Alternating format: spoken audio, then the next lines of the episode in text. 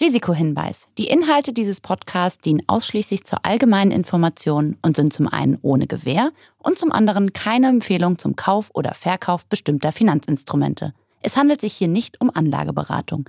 Ihr entscheidet selber, was ihr macht. Dieser Podcast wird euch präsentiert von der Commerzbank. Moin Moin und herzlich willkommen zu einer neuen Ausgabe von Money Money. Heute mit einem viel gereisten und sehr beschäftigten Mann. Er war unter anderem Chefredakteur der Bravo, des People Magazins und US-Korrespondent bei der Bild. Außerdem auch noch GQ-Chefredakteur. Und jetzt ist er aktuell Gründer und CEO von Offscript und Host des Tomorrow Podcasts. Ich habe viele Jahre für Unternehmen gearbeitet, habe für die Projekte aufgebaut, die heute zum Teil noch funktionieren, mit denen die auch noch Millionen verdienen. Ich habe immer dann doch nur meinen Paycheck bekommen. Wenn ich gegangen bin, ist davon nichts mehr geblieben. Und ich habe dann für mich äh, erkannt, dass der nächste Step unbedingt Unternehmertum sein muss.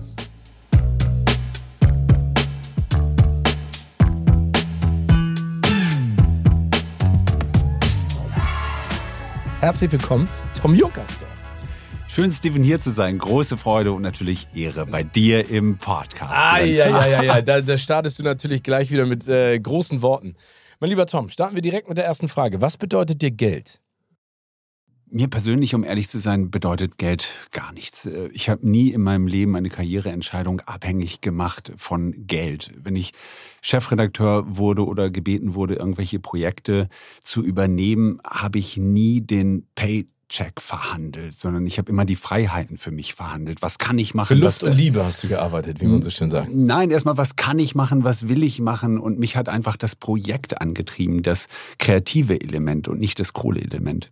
Und das war für mich immer entscheidend. Aber gleichwohl weiß ich natürlich um den Wert des Geldes, weil wenn du tolle Projekte machen willst, brauchst du natürlich am Ende des Tages auch Money, Money. Weil ob du nun GQ Man of the Year Award Shows machen willst oder eine große Fotoproduktion mit äh, Arnold Schwarzenegger, da brauchst du natürlich einfach Geld, da reicht Kreativität nicht.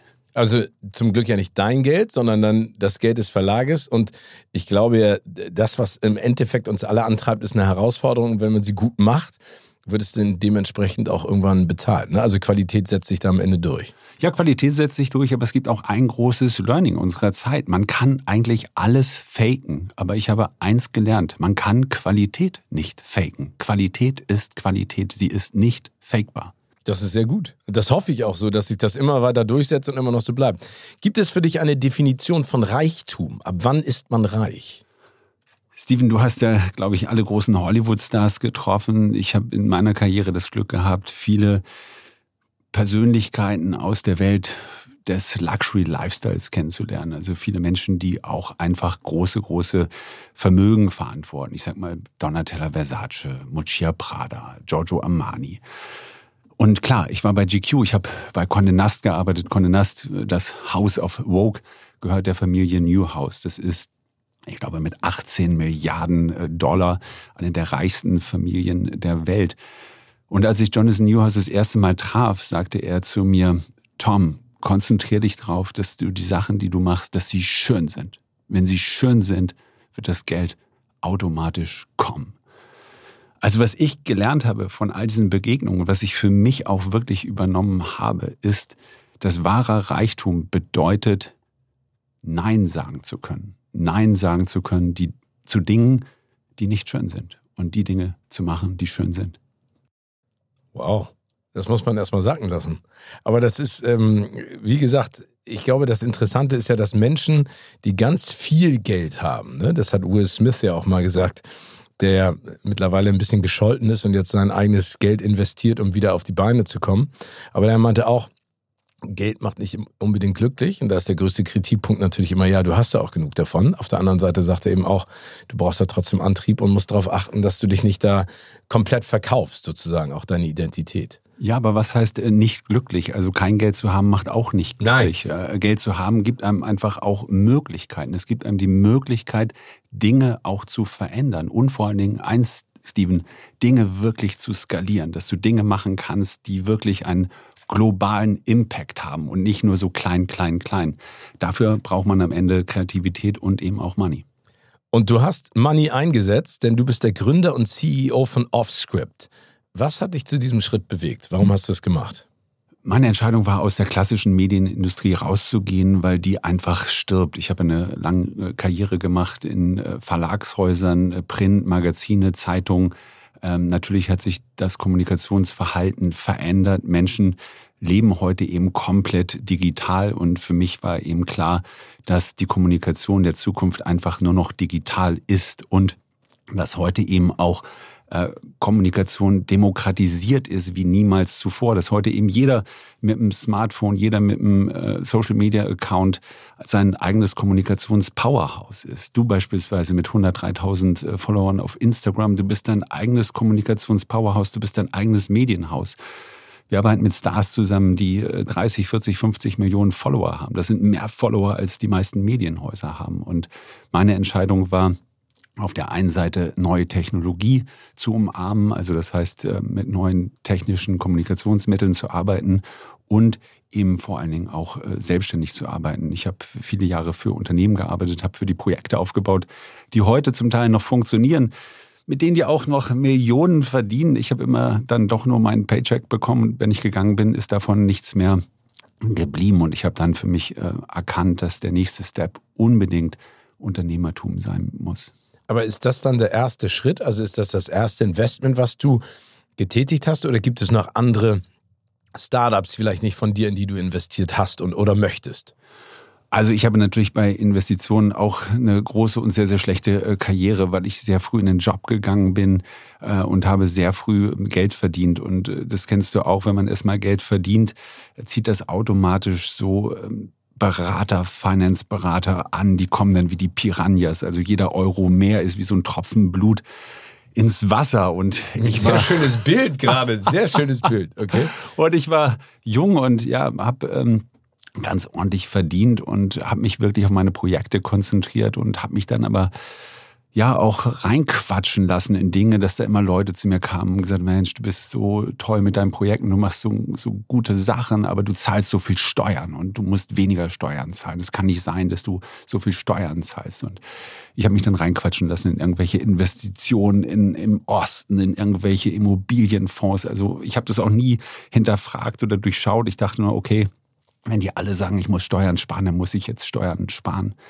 dass es bei Investitionen um was ganz anderes geht, dass es niemals die Motivation sein sollte, aus meiner Sicht Steuern zu sparen, sondern mich wirklich Werte zu schaffen. Das habe ich erst viel später gelernt und vor allem, glaube ich, durch meine Frau gelernt, die toll ist. Ich bin sehr, sehr froh, dass, es, dass ich mit ihr leben darf und die eben einfach was von Finanzen versteht.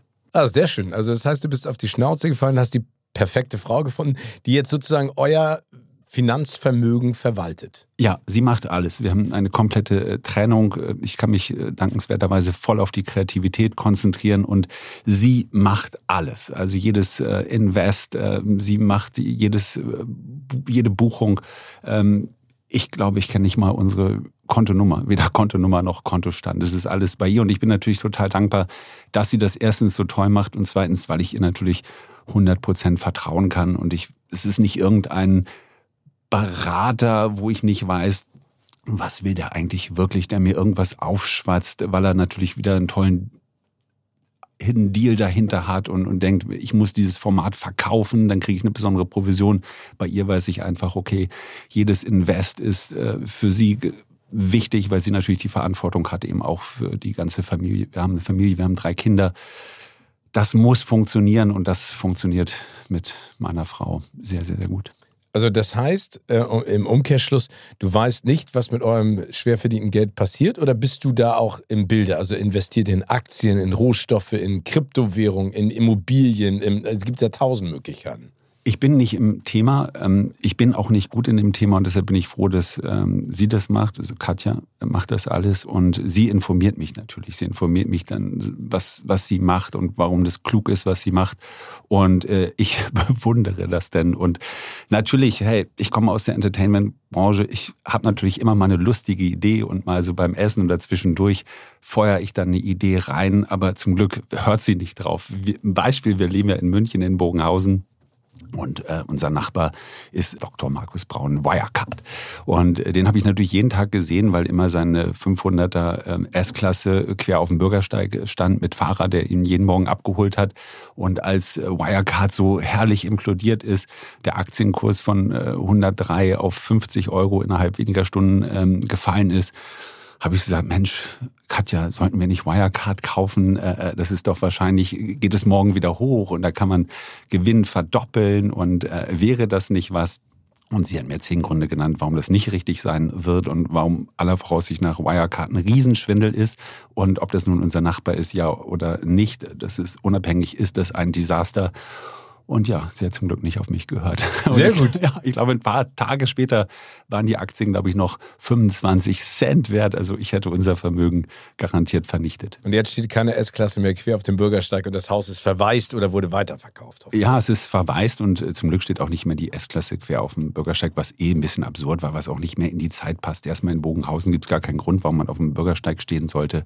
Äh, und er ist ja nicht der Wenn Einzige. man auf dicke Hose machen will, dann parkt man auf dem Bürgersteig. Ich glaube, es geht ja nur darum, um gesehen zu werden. Es geht ja nicht darum, weil man da keinen Parkplatz findet. Ja, wenn ich sein Berater wäre, würde ich immer sagen, in Bogenhausen tust du damit keinen Gefallen. Da gibt es noch ganz andere Leute, die da wohnen.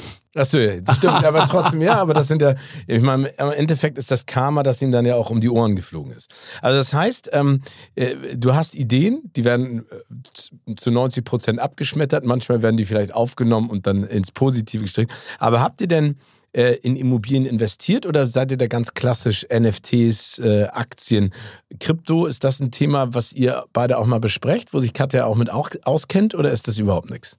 Also Katja hatte die Idee, äh, zur richtigen Zeit in Immobilien zu investieren und äh, da eben auch nicht so äh, verrückt, wie ich es früher gemacht habe. Im Osten, Nach, im Osten. Ich weiß gar nicht, wo ja. das ist. Ich habe mir das Objekt nie angeguckt. Ich wusste gar nicht, was ich da gekauft hatte, sondern eben ganz klassisch Lage, Lage, Lage, dass es funktioniert und äh, sie hat da sehr früh investiert und dann eben auch äh, ein paar Jahre später sehr, sehr gut und, und gewinnbringend äh, verkauft. Äh, Und das ist natürlich irgendwie immer ein, ein toller Case, wenn es so aufgeht und äh, von der Konzeption so gut funktioniert. Und das ist etwas, was das große Learning ist. Also sie hört zu 100 Prozent nicht auf mich ähm, was gut ist in diesem Fall, ähm, und nur Invest zu machen, wo man eben die Projekte kennt, wo man die Leute kennt, wo man wirklich, wirklich ein tiefes Verständnis äh, dafür hat. Krypto ist eine andere Faszination. Als Chefredakteur habe ich natürlich auch Editorials darüber geschrieben, als Bitcoin hochgegangen ist, 5.000 Euro, 10.000 Euro, ein paar Tage später war es 20.000, 30.000 Euro. Es sind natürlich solche Hype-Investments, aber ich habe das auch wirklich mitgenommen, dass es einfach mehr Sinn macht, in Sachen zu investieren, die man wirklich verstanden hat, die man tief durchdrungen hat, wo man im Zweifel auch mal einen Ansprechpartner hat, wenn irgendwas schief äh, läuft. Also das ist das Investment Learning äh, meines Lebens. Trust Katja, also meiner Frau und das zweite. Weil sie in der Materie drin steckt. Okay. Es klingt so ein bisschen, kriegst du denn Taschengeld von Katja? Nein, weder noch. Ich habe meine äh, Karten, ich gebe. Nein, nein, das war auch ja. Witz. Also ich, ich glaube, dass das in eurer Beziehung bestimmt nicht so weit geht, aber ähm, and, ein anderes Thema, was ich ganz spannend finde, weil du ja durch die GQ und du hast es ja eben auch gesagt, wirklich äh, auch Menschen getroffen hast, die Luxusmarken schon seit vielen Jahren, Jahrzehnten verantworten. Das ist ja auch ein Invest. Es gibt ja zum Beispiel den Marc Gebauer, der ja sehr gut mit äh, Uhren umgehen kann und auch ganz genau weiß, welche Rolex man wann kaufen soll, weil einfach die Kurse nach oben gehen, auch die Preise.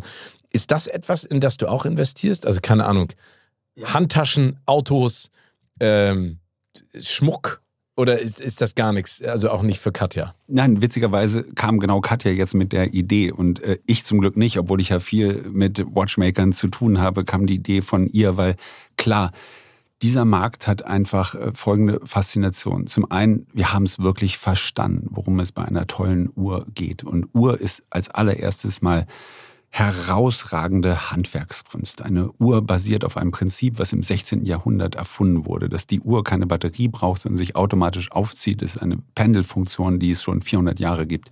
Und eine Uhr einfach einen unglaublichen Wert hat. Es gibt ja Claims, Patek Philippe, die Uhr ist nicht für dich, sondern schon für die Next Generation. Das sagt es ja im Grunde genommen. Und Uhrenmarkt hat eine unglaubliche Faszination durch diesen Luxusfaktor der maximalen Verknappung. Ich nenne dir mal ein, ein, ein Beispiel.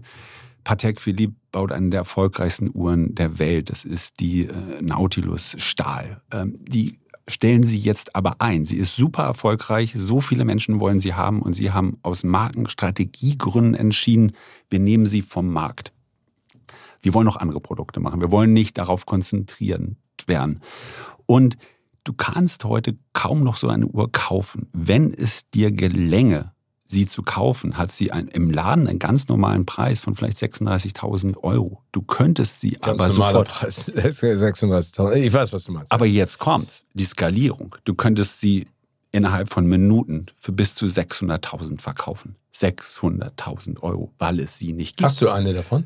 Ich habe leider noch keine so, davon, okay. aber das ist so ein nächstes Ding, wo wir überlegen, Katja auch überlegt, äh, da zu investieren und zu sagen, das ist ähm, verstanden, das ist ein nachhaltiger Markt, weil es einfach werterhaltend ist und, und wenn du eben nicht die Wertsteigerung hast, hast du am Ende immer noch eine tolle Uhr. Das muss Das man stimmt. sagen. Man muss allerdings vorsichtig sein. Ein Freund von mir, der sammelt Uhren und dem ist wirklich äh, zu Hause der ganze Tresor ausgeräumt worden. Und das hat zwei ähm, wirklich äh, schlimme Faktoren. Faktor eins ist, die Uhren sind weg und die Versicherung zahlt nur den wirklichen Kaufpreis. Also in diesem Und Fall den Wert, den du erzielen könntest, wenn du rausgehst damit, Ja. ne? Und das Schlimmste ist, du kriegst die Uhren nicht wieder. Die sind weg, weg. Und das, äh, du kannst auch nicht bei Patek oder Audemars anrufen und sagen, sorry, ich wurde beraubt, ich brauche die dreimal in neu. Dann sagen die ja, wir ne- ja, die sagen ja nicht mal, du kommst auf die Warteliste, sondern sie sagen jetzt mittlerweile, wir nehmen dein Interesse zur Kenntnis. Und wenn sie das Interesse zur Kenntnis genommen haben, wirst du irgendwann benachrichtigt, dass du jetzt eine Chance hast, auf die Warteliste zu kommen. Und dann vielleicht eins, zwei Jahre später wirst du berücksichtigt. Das, ist wie bei den Airlines heutzutage, wenn man die anschreibt und sagt, ich habe mein Gepäck seit einem Monat immer noch nicht und meine Flüge sind zehnmal geschrieben. Wir nehmen Ihren Ärger zur Kenntnis. Mehr ja. gibt's da noch gar nicht, als in der Rückmeldung. Ne? Aber gibt's denn noch andere Luxusgüter, weil du gerade ja auch darüber gesprochen hast, genauso wie mit Rolex. Das ist ja auch Wahnsinn, wenn du dir mal anguckst, wie der Wert da steigert. Gibt's noch andere Luxusgüter, von denen du auch weißt, dass da genauso eine Spanne ist? Also ich habe jetzt gehört, vor allen Dingen in der Autoindustrie. Mercedes-Benz hat diesen Marco Polo, diesen Caravan mit dem Ausklappbett obendrauf.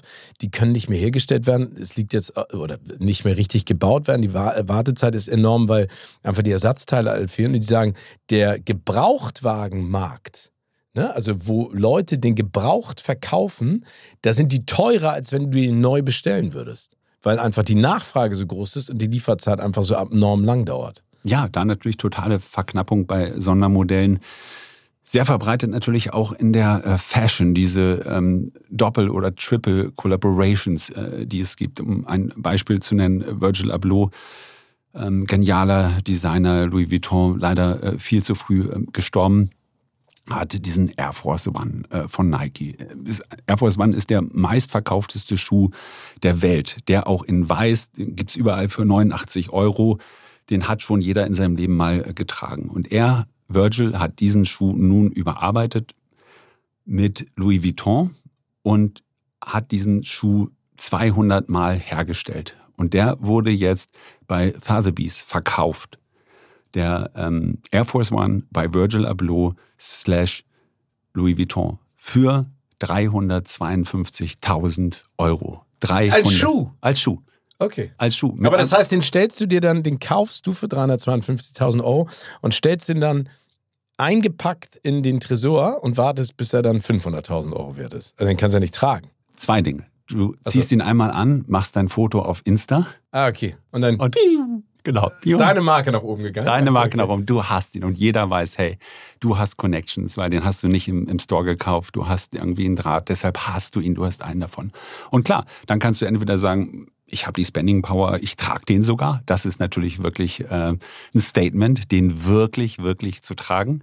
Äh, andere natürlich sagen, ja, den packe ich in einen Tresor oder in eine äh, Box, äh, dass natürlich nichts dran äh, passiert und schau, was die Wertsteigerung macht.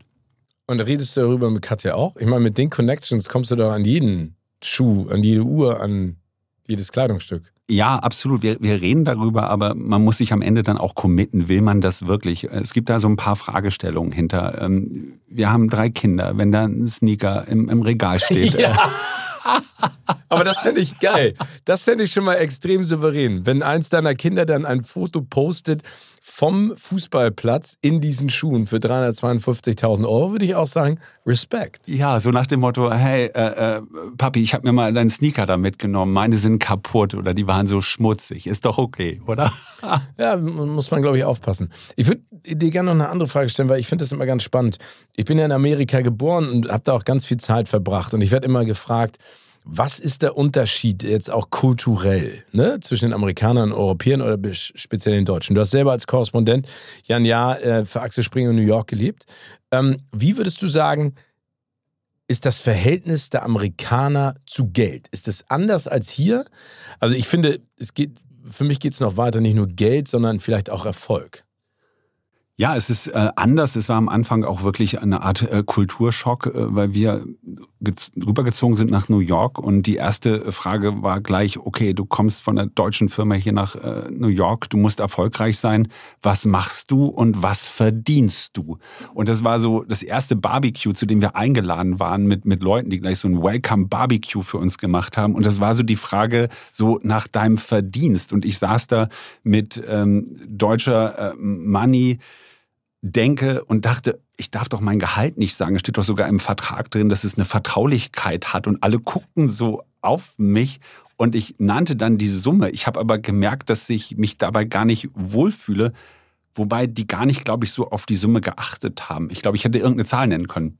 Es war einfach nur so, hey, great und äh, weiter äh, geht's. Und das ist etwas, dass du Erfolg anders äh, misst und eben auch äh, stolz bist auf Erfolg, es einfach auch wirklich, wirklich äh, zulässt. Und dass du eben in Amerika ganz anders skalieren kannst. Das sind einfach andere Dimensionen. Ich bin relativ eng mit Arnold Schwarzenegger und bei einem Treffen haben wir mal geredet über deutschen Film und haben über Fuck you Goethe geredet mit Elias Mbarek und das sagte er so in etwa sinngemäß, weil es so eine Diskussion gab, dass Elias für die nächste Folge von Fuck you Goethe heute eine Rekordgage bekommen würde. Und sagte Arnold so, naja, wahrscheinlich hat er für den Film eine Million gekriegt. Ich habe für den Terminator 100 Millionen gekriegt. Ja, es, gab, es gibt da auch ein schönes Zitat von Arnold Schwarzenegger, der gefragt wurde, warum verlangen Sie so viel Geld? Und dann hat er gesagt, warum sollte ich nicht so viel Geld verlangen, wenn ich es bekomme? Es ist ja nicht mein Fehler, wenn die mir 25 Millionen Dollar zahlen, um in einem Film mitzuspielen, sondern das ist ja mein Marktwert. Das fand ich ganz spannend, weil das ist ja auch eine total deutsche Denke. Mein Vater hat mir immer so, ein, so, so eine nette Geschichte erzählt und zwar ein Franzose, ein Deutscher und ein Amerikaner stehen an der Ampel und dann hält äh, eine, äh, ein, ein, ein Mann mit einem unfassbar coolen Sportwagen an der Ampel an.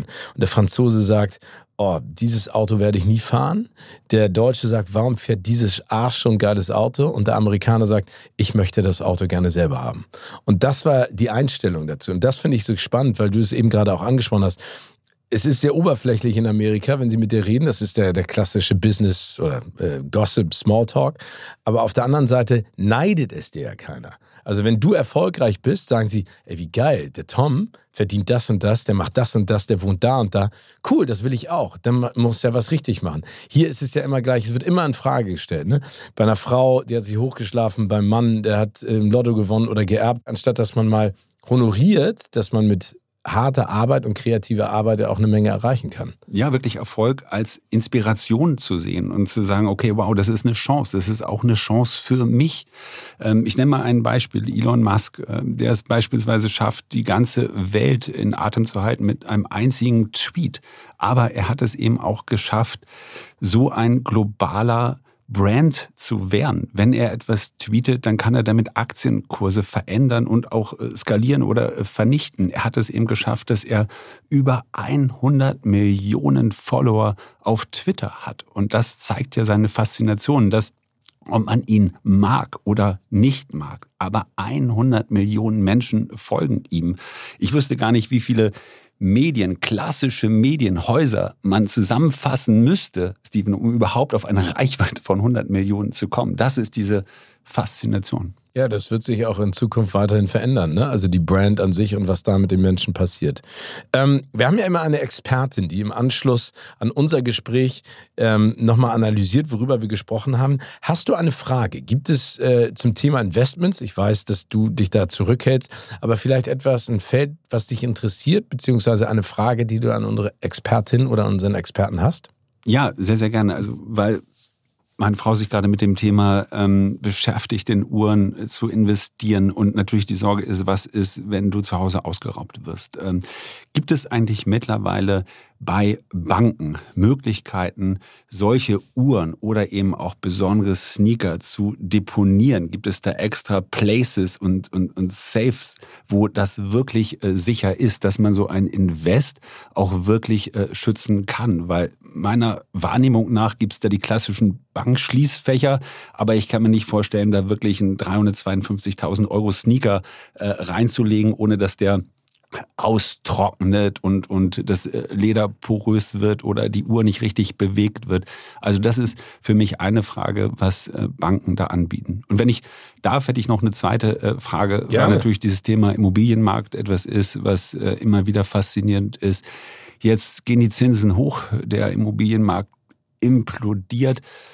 Heißt das, eigentlich, dass demnächst viele, viele tolle Objekte zu einem guten, fairen Preis auf dem Markt kommen? Also meine Frage wäre, wenn wir uns in zehn Jahren nochmal treffen, würden wir dann sagen, sei froh, zum Glück hast du 2022, 2023 in eine Immobilie investiert? Oder werden wir sagen, oh Gott, ich war so blöd und habe 2022, 2023 investiert? Ich hoffe, nicht letzteres. Aber das wird unsere Expertin oder unser Experte auf jeden Fall beantworten. Tom, ich habe nochmal entweder oder Fragen für dich und dann noch eine Abschlussfrage. Bargeld oder Kartenzahlung? Immer Karte. Äh, ich mag das einfach, äh, diese Einfachheit, dass sofort ein Abrechnungssystem hinterlegt ist. Ich habe schon Angst, Taxi zu fahren. Das nimmt dann am Ende keine Kreditkarte, da muss man bar bezahlen, dann stecke ich mir die Quittung irgendwo rein. Und wenn meine Frau mich fragt bei der Abrechnung, wir machen ja die Company Offscript äh, zusammen und sie macht die Buchhaltung und fragt, wo ist die Quittung und ich habe sie nicht, dann ärgert mich das. Und einfach, wenn du mit Karte zahlst, ist ein Bezahlsystem hinterlegt, alles easy, auch nachzuvollziehen, zu welcher Zeit warst du wann, wo, hast welche welche Fahrt gemacht, lässt sich viel einfacher handeln. Aber auch spannend, dass es in Deutschland so Ewigkeiten gedauert hat. Also diese Zeiten, wo du hingegangen bist, dann steht ja immer so, äh, Kartenzahlung, Mindestumsatz 10 Euro. Oder wenn ich jetzt ein Taxi steige, zeitweise am Hamburger Flughafen oder woanders, dann sagst du, kann ich mit Karte zahlen? Nee. Denke ich immer so, in welchem Jahrhundert lebst du eigentlich? Du musst doch, also wenn ich irgendwas anderes frage, PayPal oder sowas, auch das sollte man eigentlich machen, aber egal. Geiz oder Gier? Ich fand Geiz und, und geizige Menschen immer schlimm. Also für mich wäre es eher Gier. Ich, ich, bin ja Journalist vom Herzen und da ist ja auch die Neugier immer drin. Und äh, ja, ganz ehrlicherweise auch die Gier nach Erfolg. Also keine Dinge zu machen, die belanglos sind, sondern wirklich die Gier zu haben, ich mache das Projekt und ich möchte, dass es einen Impact hat, dass es im besten Fall sogar die, die Welt äh, verändert. Ich glaube, diese Gier nach Erfolg, äh, die ist, die ist wichtig. Das ist ein ganz, ganz wichtiger Antrieb. Bankräuber oder Kunstfälscher?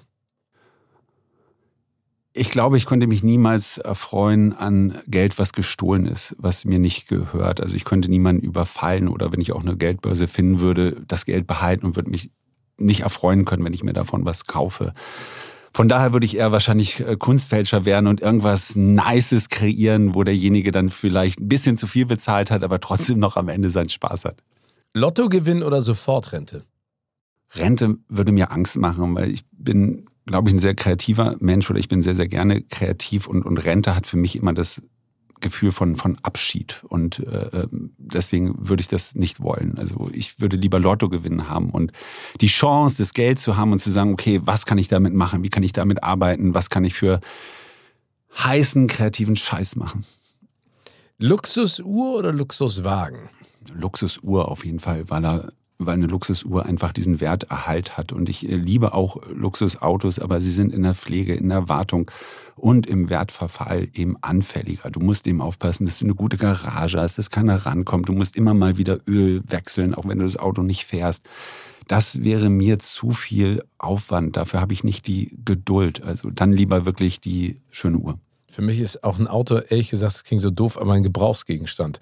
Eine Uhr hatte irgendwie so auch ein Gebrauchsgegenstand, aber eine andere Sexiness, ne? Total. Also, Wir haben mal äh, bei GQ immer gesagt, ein Mann mit einem weißen T-Shirt ist ein Mann mit einem weißen T-Shirt, aber ein Mann mit einem weißen T-Shirt und einer Uhr ist ein Mann mit einem Look. Oh, das muss ich mir merken. Ich habe ein graues T-Shirt an und leider keine Uhr.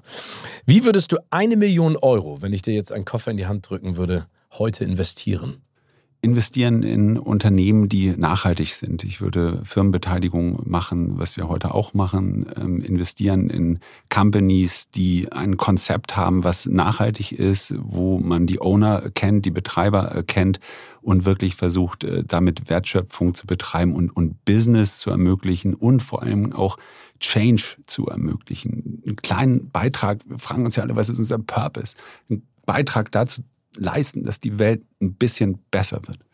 Das hoffen wir alle. Tom, vielen herzlichen Dank fürs Gespräch. Vielen Dank. Liebe Grüße an Katja. Richtig aus, sehr, sehr gerne. Die will ich auch nochmal hier haben. Ja. sie kann dir bessere Antworten geben. Nein, die ich, waren super. Nein, die waren top. Die waren top. Sehr schön.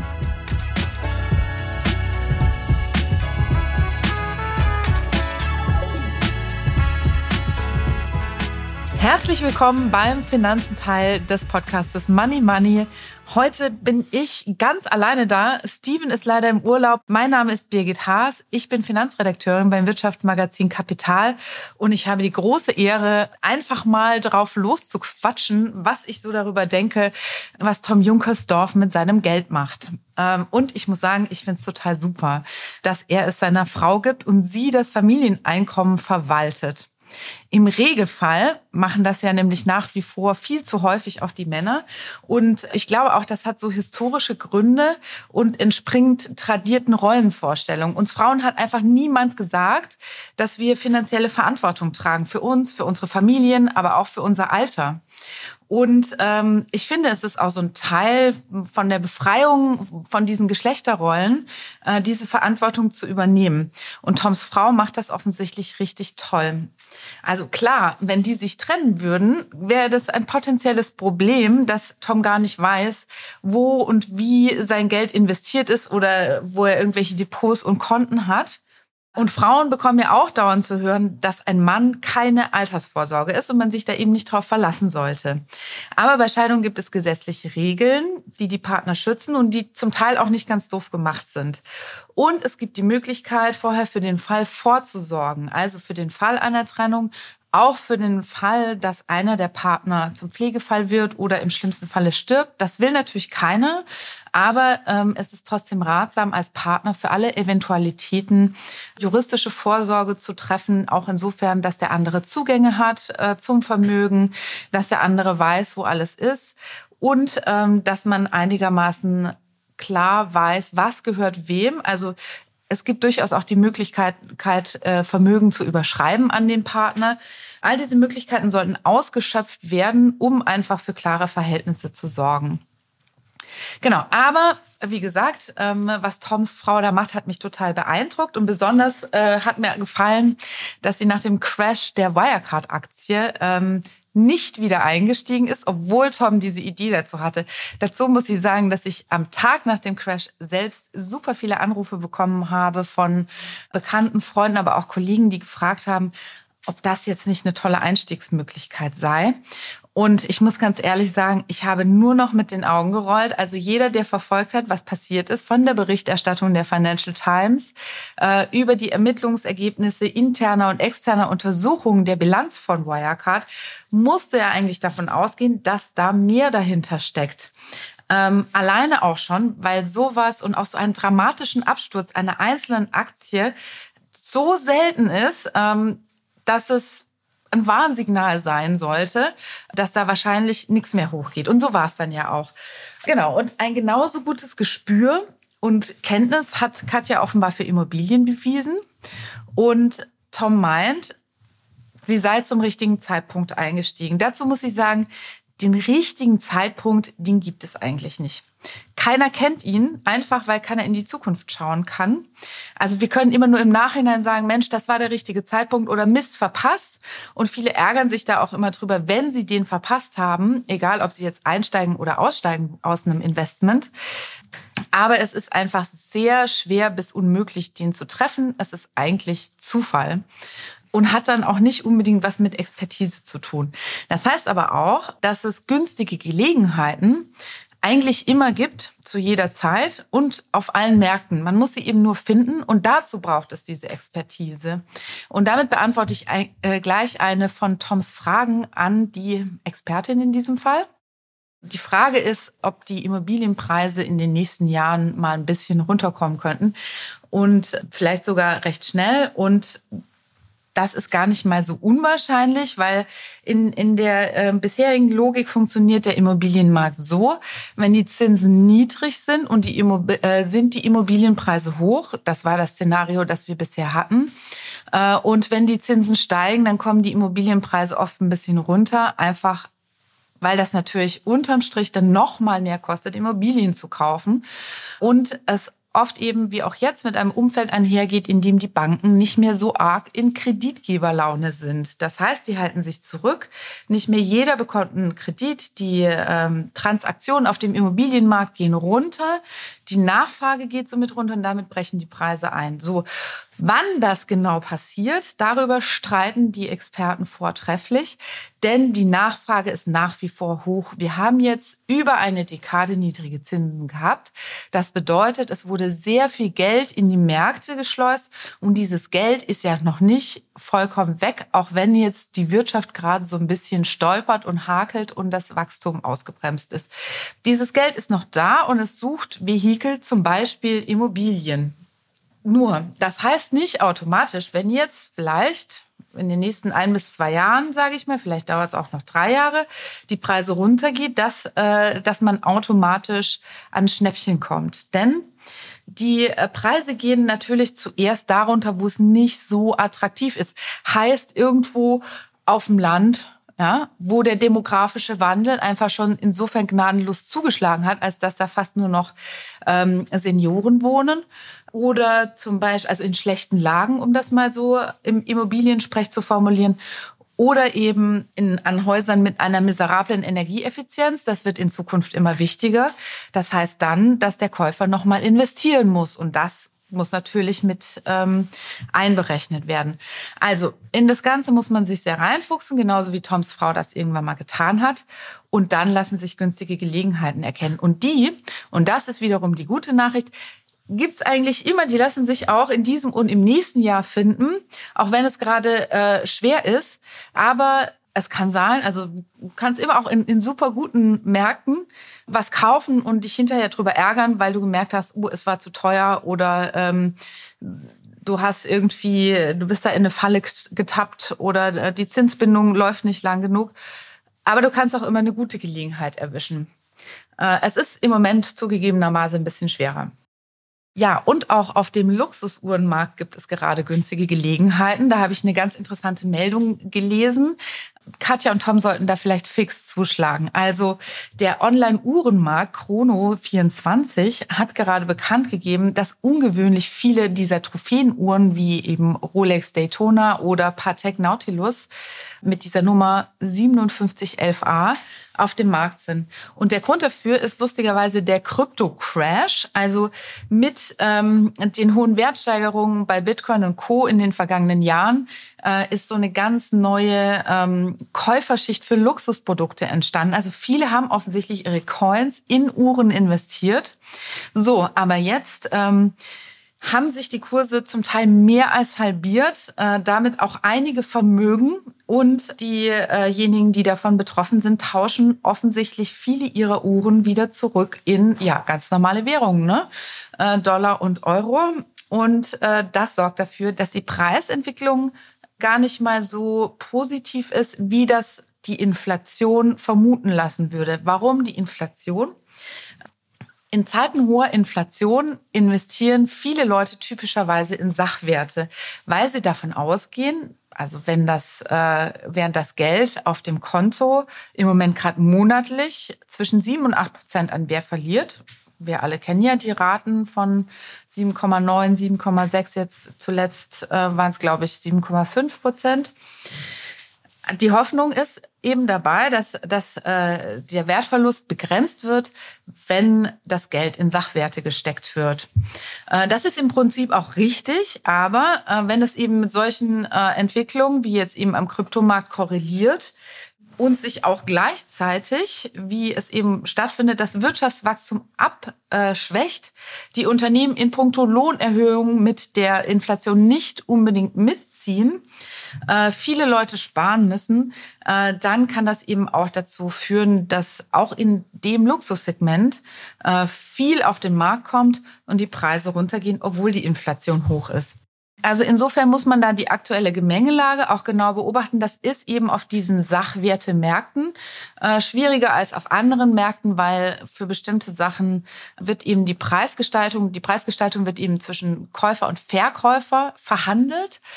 Es gibt letztlich nicht so ein Preisbildungsverfahren, wie es bei Aktien oder, oder anderen Wertgegenständen gibt, sondern man geht so ein bisschen nach Erfahrungswerten und was eben gerade aktuell gezahlt wird. Und das ähm, macht es ein bisschen schwierig, auch für Anfänger. Wer also was sammeln möchte oder in Sachwerte einsteigen möchte, muss sich mindestens genauso einfuchsen wie in Immobilien. Also nur weil es schön anzuschauen ist, ist es nicht einfacher im Wert zu bewerten.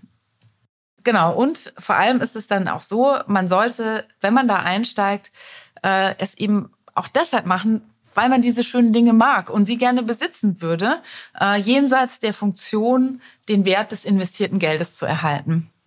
Aber man muss natürlich auch sagen, die Wahrscheinlichkeit, dass, äh, wenn Tom und Katja da lange investiert bleiben, dass irgendwann sich ein total attraktiver Ausstiegszeitpunkt anbietet, ist auch sehr wahrscheinlich. Je mehr Zeit, umso höher die Wahrscheinlichkeit.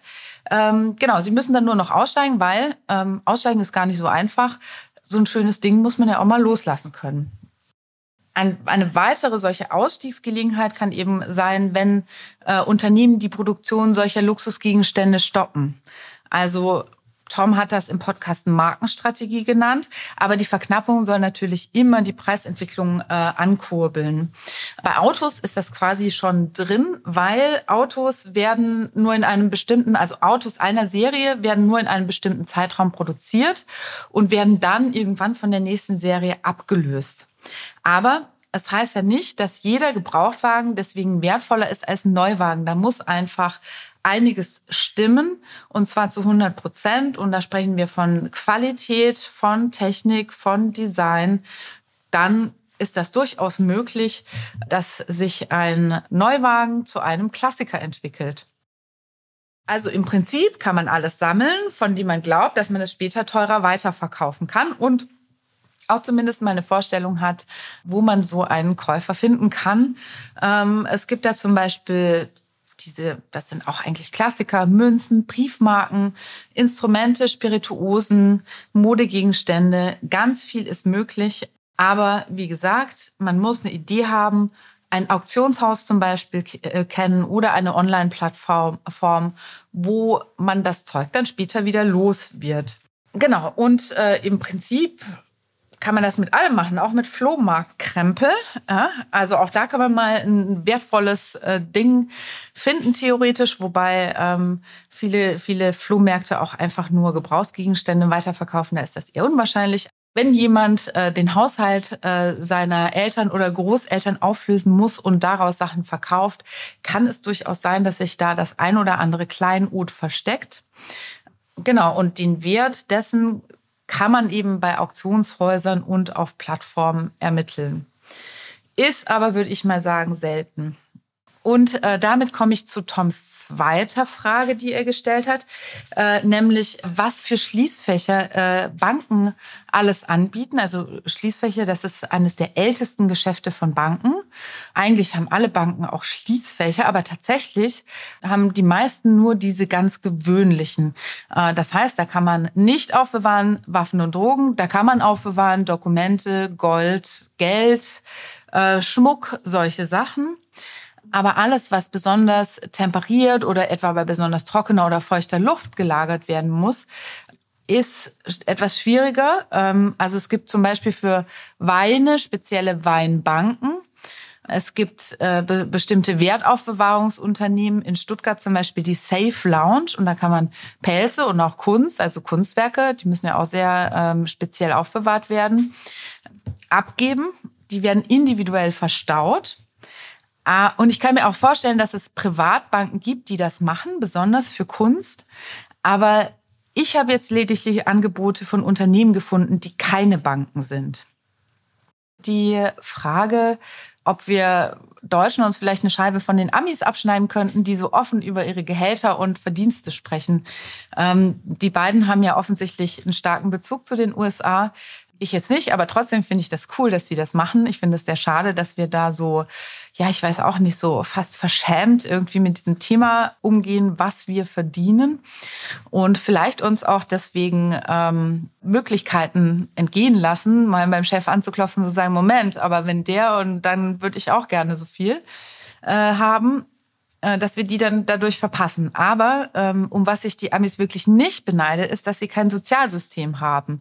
Die müssen ja im Prinzip auch für alles selbst versorgen. Äh, Arbeitslosigkeit, Krankheit und zum großen Teil eben auch fürs Alter. Und ähm, da finde ich äh, die, den europäischen, den deutschen Ansatz, dass eben eine Gemeinschaft, dass wir in eine Gemeinschaftskasse zahlen und daraus bestimmte Leistungen an sozial Schwächere, an, an Kranke und auch eben an äh, ältere Menschen gehen, finde ich sehr positiv.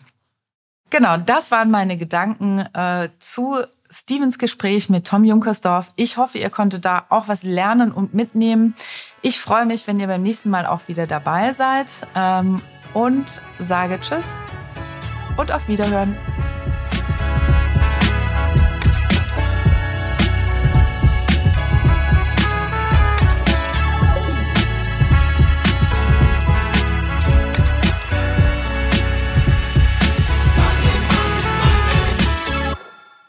Dieser Podcast wird produziert von Podstars bei OMR.